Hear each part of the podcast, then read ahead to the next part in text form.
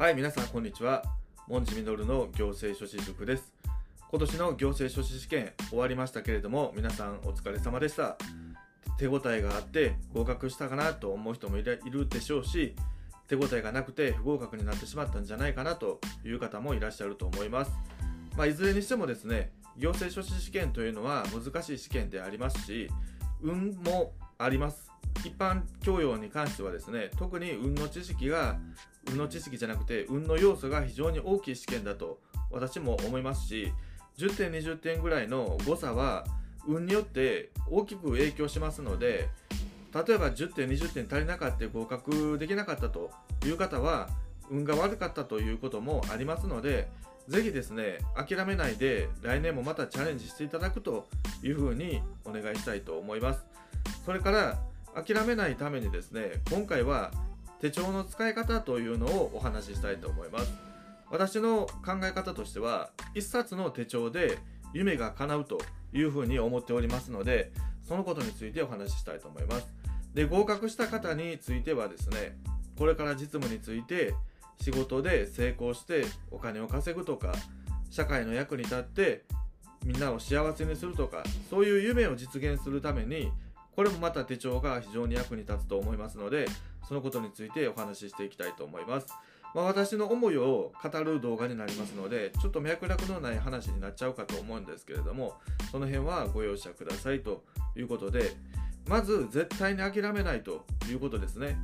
もし今年がダメだったとしても来年もありますし再来年もありますしいくらでも何回でも受験することができるのが行政書士試験ということになっておりますので再チャレンジは何度でもありということです。でやっぱりですね今年受からなかったとしても来年受かったとしても受かったとしたらですね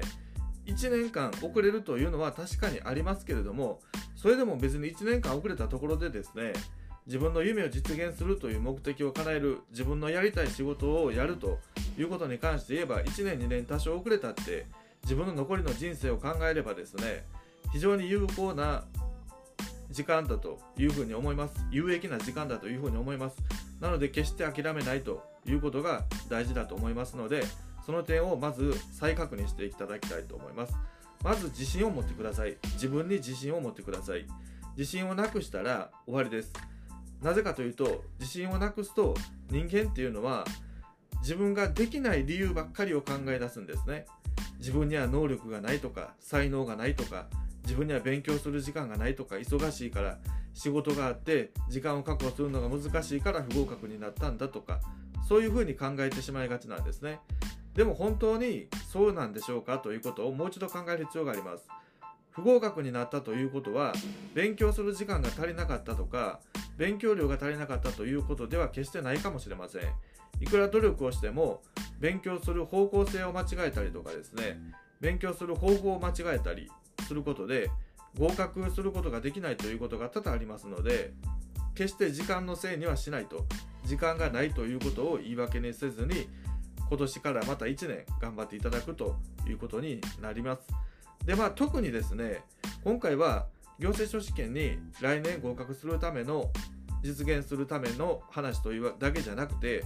これから仕事でもですね成功していくということのためのお話にもなりますのでぜひ皆さん最後まで聞いていただきたいと思います。で自信をつけるためにはまず自分にポジティブなトークをするということが大事になってきます。決してネガティブな言葉を吐かない。絶対にネガティブな言葉を吐かない。私は合格できないんじゃないかとか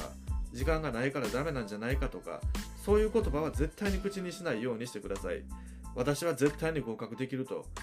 仮に時間がなかったとしても隙間時間を活用すれば必ず合格できるんだというふうに自分に言い聞かせる。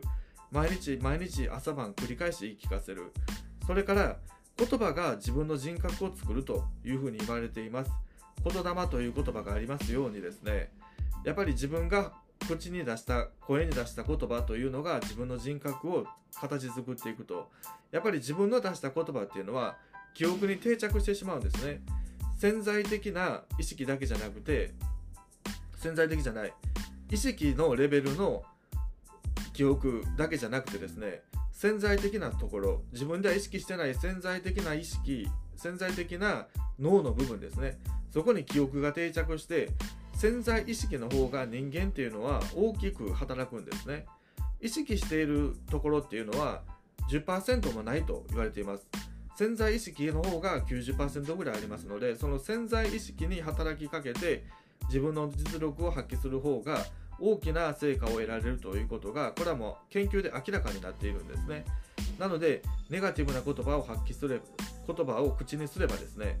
脳の無意識の部分にどんどんそれが植え付けられて否定的な行動ばっかりを起こして成果を出すことができない結果を出すことができないということになりますので絶対にネガティブな言葉は口にしない。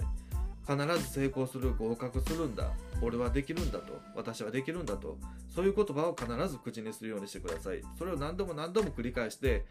脳の潜在的な部分に訴えかけていくと。記憶に定着させていくと。いうことが大事だと思います。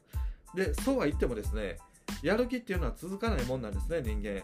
今からですね今年は絶対に勉強して来年合格するぞと。いう決意を固めたとしてもそれはあまり続きません。三日坊主とは言いませんけれどもやっぱり1ヶ月2ヶ月経てばそのモチベーションも下がっていってどんどん勉強する時間が減っていって場合によっては止まってしまうということもあるかと思います。なのでやる気を継続するため今持っている皆さんのやる気やモチベーションを継続するためには手帳を使うということがおすすめなんですね。これは本当に非常に効果があります。例えば GMO の GMO, GMO インターネットの熊谷さんという方がいらっしゃるんですけどもその方も非常に手帳を活用されていて手帳のおかげで上場することができたと夢を叶えることができたというふうにおっしゃっています。で私もそう思います。でやはりですね自分が成功しているイメージとか合格した後のイメージとかそういうのを鮮明にリアルに頭の中で思い浮かべることですね。ポジカルシンキングをすると。そういうふうにセルフトーク自分の自分と自分で語り合うとポジティブな言葉で語り合うということが大事ですね。でそのためにこういうシステム手帳はですね私すごいデジタル人間なんですね。何でも iPhone とかパソコンで片付けてしまうんですけれどもこの手帳に関してはアナログの紙の手帳を使っています。でその理由はですねデジタルとこのアナログっていうのはメリットデメリットがあるんですね。デジタルのデメリットっていうのは、まあ、持ち運び iPad とかであればですね iPad mini 私も使っていますけれども持ち運びがしやすい。それから情報を無限に入れられる。だからテキストとか六法とかそういうのを全部入れられる。それから検索できるっていうことですね。どこに行ったかわからない情報を検索したらすぐ出てくると。そういうメリットがあります。ただ一つだけ欠点があるんですね。最大のこのアナログの紙の手帳の最大のメリットとも言えます。それは一覧性があるということですね。つまりこのアナログの紙の手帳の場合ですねこういうふうにパラパラめくれるわけですよ。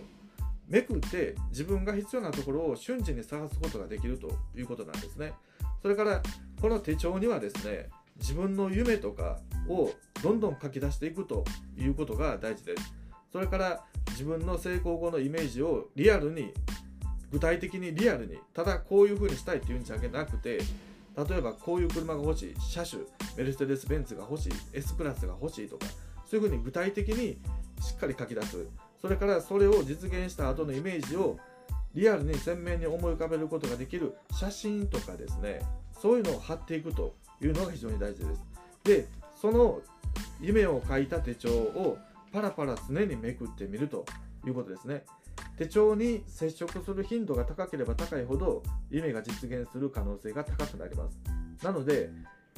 朝晩見るのは必ずやるのは当たり前として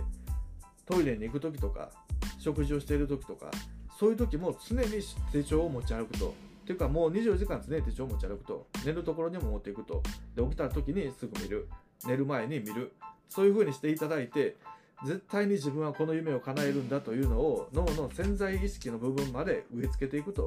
いう風にします。で自分が合格できたというリアルなイメージを脳に植え付けることができて自信を持つことができたらもうその夢は叶えたも同然だということができます。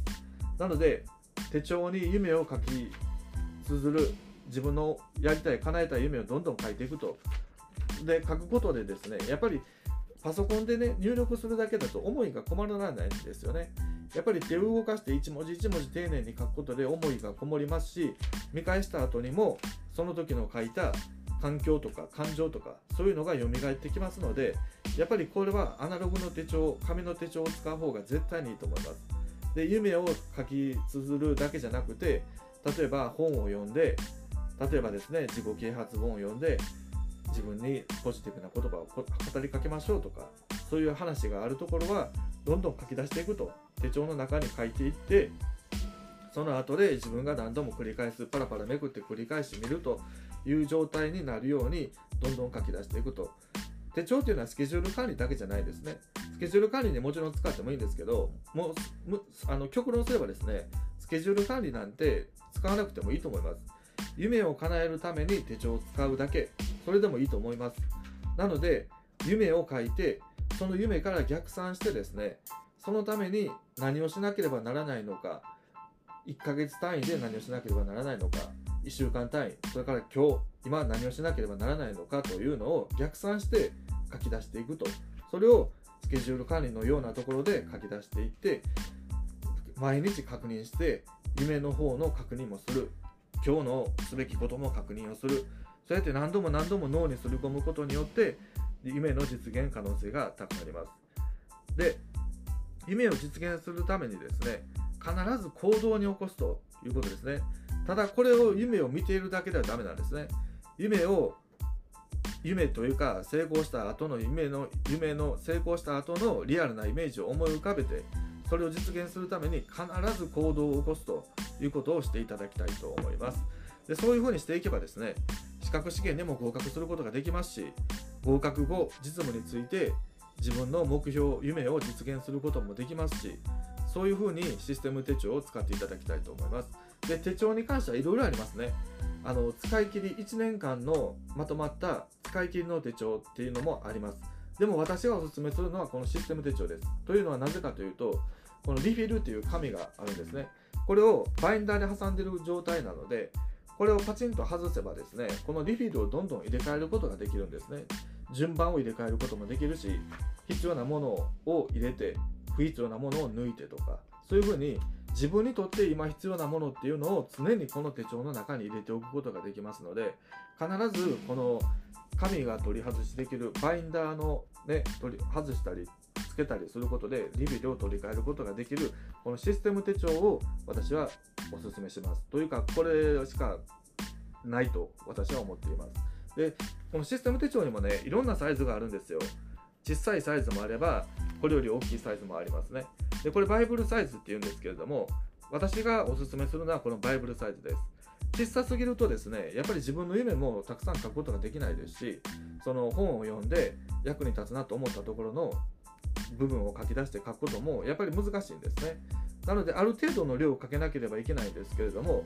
英語だったかな？なんかちょっとこれより大きい手帳があるんですよ。それだとたくさん書けるんですけれども今度は逆に持ち運びができないんですね。何度も言いますように手帳っていうのはいつも常に持ち歩いて何回も見る。手帳の接触頻度が高ければ高いほど夢を実現する可能性が高まるということですので持ち運びも大事なんですね。持ち運べる持ち運びやすい手帳であることが大事と。だからたくさんかけて持ち運びも便利ということになればこのバイブルサイズっていうのがちょうどおすすめなんですね。なのでこのバイブルサイズのシステム手帳を買ってですね皆さんあのデジタルにはこだわらないでください。やっぱり適材適所っていうのがあります。こういう夢を叶えるとかそういう自分の脳に自分の成功イメージを植え付けるとかそのためにはこのパラパラと一覧性のあるシステム手帳紙の手帳が本当におすすめですのでデジタルにこだわらずこれはあの買うことをおすすめします。それからやっぱりお気に入りのね手帳じゃないと常に持ち歩こうという気が湧かないので少し高いものがありますけれども、まあ、これでもねやっぱ1万5000円か2万円ぐらいするんですけれどもそれぐらいの値段は出して自分の本当の好きな手帳をですね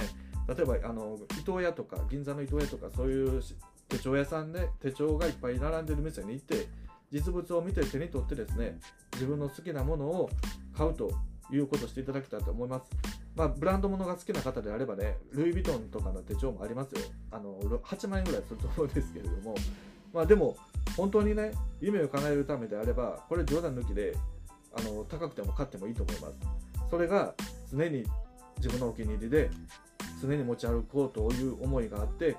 それを実際に持ち歩けてパラパラめくって夢を確認して今日すべきことを確認してということができるのであれば8万円でも全然高くないと思います。なぜなら自分の夢を叶えることができるしこれから一生使うことができますしね。これあの試験に合格して実務に出た後成功してそれよりさらさらに先の夢を大きく叶えていくということもできますしそれに役立つのがこの手帳だと思いますので高くないと思います。それから手帳に書くためのこの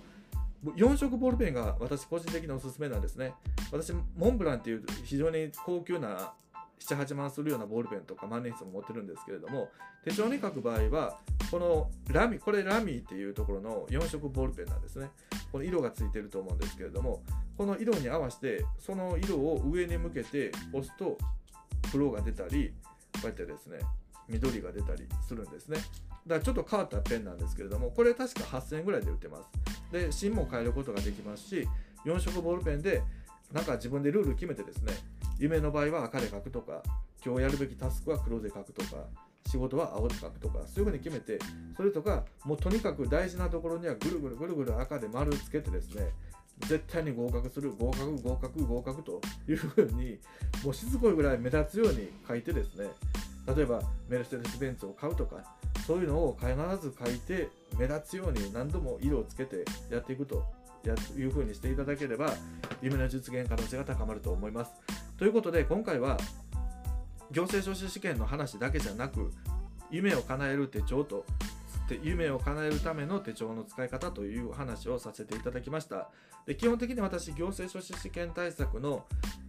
動画を配信していますので今回の手帳の動画を参考にしていただける方もいらっしゃると思うんですけれども、まあ、そうじゃない方もいらっしゃると思いますので基本的には行政書士試験の動画を配信していきたいと思います。なので来年絶対に行政書士試験に合格するんだという方は是非私と一緒にですね勉強してモチベーションを維持してあげてまた手帳の話も常にしますそういう風にして皆さんの合格に少しでも役に立つように動画を配信していきますのでぜひこれからもよろしくお願いしたいと思います。この1年頑張って皆さん一緒に頑張っていきましょう。それから下に概要欄のところに私の文字みのるの行政書士塾の公式 LINE のリンクが貼ってあります。そちらの方もぜひ登録していただいて場合によってはね個別でコンサルとかもさせていただきますのでそういうのでお気軽にお問い合わせできるように公式 LINE の方を登録しておいてください。